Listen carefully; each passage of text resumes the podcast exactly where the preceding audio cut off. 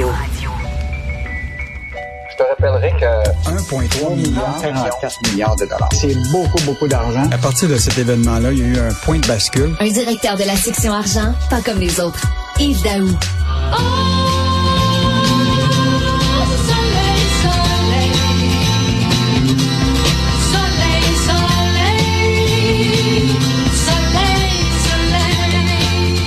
Nana Mouskouri, la Mireille Mathieu Grec. Alors, soleil, soleil, c'est ce que les gens euh, qui posent euh, des euh, panneaux solaires sur leur maison pour être indépendants d'Hydro-Québec, c'est ce qu'ils chantent, eux autres. Ils sont contents du soleil. En, en fait, en fait, Richard, le journal part un petit dossier à partir d'aujourd'hui puis qui va se poursuivre jusqu'à samedi sur justement Bye Bye Hydro-Québec. donc, de plus en plus de Québécois vont décider eux-mêmes de se tourner vers le, les panneaux solaires, puis ils vont devenir eux-mêmes producteurs de leur électricité, ils vont pouvoir obtenir des crédits d'Hydro-Québec. Et juste te rappeler, en 2018, le PDG d'Hydro-Québec, Éric Martel, avait fait une entrevue. Écoute, cette entrevue-là a été, avait été diffusée un peu partout. Et il disait à ce moment-là qu'Hydro-Québec faisait face à la spirale de la mort. Je sais pas si tu te rappelles, il disait de plus en plus de gens vont devenir autoproducteurs avec le solaire. Puis il estimait déjà que la maison intelligente produirait son énergie pour être rentable d'ici 2025. Les propriétaires pourraient produire jusqu'à 20, 15% de leur euh, consommation électrique. Or, ça, c'était en 2018. Eh bien, imagine-toi aujourd'hui, là, on a presque 800, il y a 800 clients de résidentiels d'Hydro-Québec qui sont devenus leurs propres producteurs de leur propre électricité plutôt qu'être des simples consommateurs. Attends, mais ils n'ont plus besoin euh, d'Hydro-Québec pantoute, là? Zéro? Ben, c'est-à-dire qu'ils sont presque à net zéro d'utilisation et même des fois, dans certains cas, ils vont être un peu plus producteurs. Mais l'idée, c'est que c'est des, tu gagnes pas vraiment parce que c'est des crédits que va te donner Hydro-Québec dans les moments où il va y avoir des périodes plus froides. Tu comprends-tu pour euh, pour euh, parce que là peut-être tes panneaux suffiront pas puis là tu vas devoir mmh, mmh, mmh. utiliser. Euh, mais c'est quand même un phénomène, une nouvelle tendance. Puis il y a des experts à qui on a parlé, dont le PDG de Eco habitation. Il dit que ce serait beaucoup moins euh, plus rentable pour le gouvernement d'avoir des panneaux solaires en ville que plutôt de construire des éoliennes qui vont nous coûter très cher. Donc peut-être euh, il y a peut-être une tendance nouvelle et même Hydro-Québec reconnaît que la filière du solaire là, apparaît pas du tout dans leur radar actuellement, mais que là, c'est une tendance qui voit, qui observe. Là, écoute, on est 800 euh, clients qui sont sur 4 millions, c'est sûr que c'est pas c'est pas énorme. Là. Mais je euh, trouve que c'est une bonne idée de dossier, puis euh, on, va lire ça, bien sûr. la question que tout le monde se pose, c'est est-ce que ça coûte cher de venir justement installer des panneaux solaires? Est-ce que c'est à, à, la portée de tout le monde? Est-ce qu'il faut que tu restes à la campagne? Ben là, tu vois, il y a un témoignage ce matin dans le journal d'une famille de Mascouche, là, quatre adultes d'une famille qui ont, installé euh, des panneaux solaires. Ils ont 22 panneaux solaires qui fournissent de l'électricité. C'est sûr qu'il y a c'est une maison modèle qui est utilisée par un organisme qui est justement Éco euh, euh, qui est financé par Ressources Canada, mais pour montrer qu'il est possible d'atteindre le, net zéro pour la maison.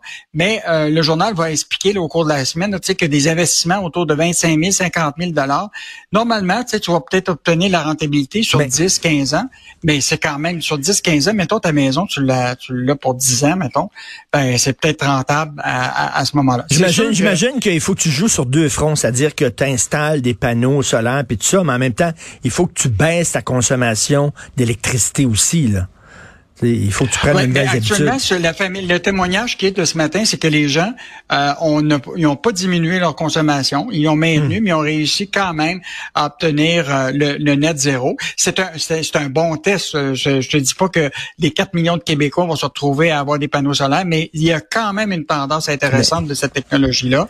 Et, euh, et ce que disait Éric Martel en 2018, que la spirale de la mort s'en venait pour Hydro-Québec parce que les gens s'en iraient être des producteurs, ben il y a peut-être une tendance qu'on observe euh, actuellement. Mais Yves, le dossier, donc les textes du dossier, euh, c'est euh, Simon de Sureau et Hélène Schaff, et je lis un texte d'Hélène Schaff. Il faut entre 15 et 20 ans actuellement pour amortir un investissement dans des panneaux. Écoute, là, c'est quand même beaucoup, là. Oui, mais on s'entend que, tu sais, quand c'est toujours le même principe, c'est précisément, c'est peut-être 10, 15 ans, 20 ans, mais la réalité, c'est que à mesure que les coûts vont diminuer, peut-être que l'amortissement va être euh, euh, moins élevé. Euh, ce qui est intéressant dans l'article, justement, là, Hydro-Québec, là, puis ça c'est en Ontario, ils font ça, ils paient actuellement en kilowattheure à, ce qu'ils payent en éolien aux producteurs d'une maison. Ça veut dire que, par exemple, au lieu de donner des crédits, tu comprends-tu, sur ta prochaine facture, ils payent directement le propriétaire de la maison l'équivalent de l'éolien pour euh, ta production d'énergie. Donc, euh, tu vois, il y a quand même des phénomènes, des pratiques de consommation qui commencent à exister aux États-Unis, en Ontario, puis là, au début au Québec. Et donc, euh, je pense que ça vaut la peine de justement de, de montrer que peut-être dans le contexte où ce que tu rappelles, je te rappelle, hein, qu'on là, on cherche l'électricité. On a besoin d'ici euh, 2032, 14 de plus d'électricité, puis d'ici 2050, 50 mhm. de plus d'électricité. Là, on pense au barrage, on pense à l'éolien, etc. On pense que la question de l'énergie solaire va peut-être être un élément dans l'équation euh, au niveau des consommateurs. Et écoute rapidement, donc, il n'y a pas eu de hausse de, du taux directeur, mais Michel Gérard nous dit ce n'est que partie remise. Oui, en fait, euh, Michel, ce qui, euh, ce qui, ce qui a fait comme analyse, c'est que là, ils nous ont donné comme un répit. Ben, déjà, de, toute façon, les gens qui voient leur hypothèque, qui avaient, mettons, 2% mais ils vont négocier de toute façon à 5% même sans la hausse du taux directeur. Mais ce que Michel dit, c'est ce qu'il faut suivre. Notre économie là, est tellement intégrée aux États-Unis. Puis la Réserve fédérale là, aux États-Unis, actuellement, c'est eux autres qu'il faut regarder pour voir s'ils vont augmenter leur, euh, leur taux directeur. Parce qu'aux États-Unis, la croissance est encore très forte. Là, les cours du prix du pétrole là, ont, commencé à augmenter.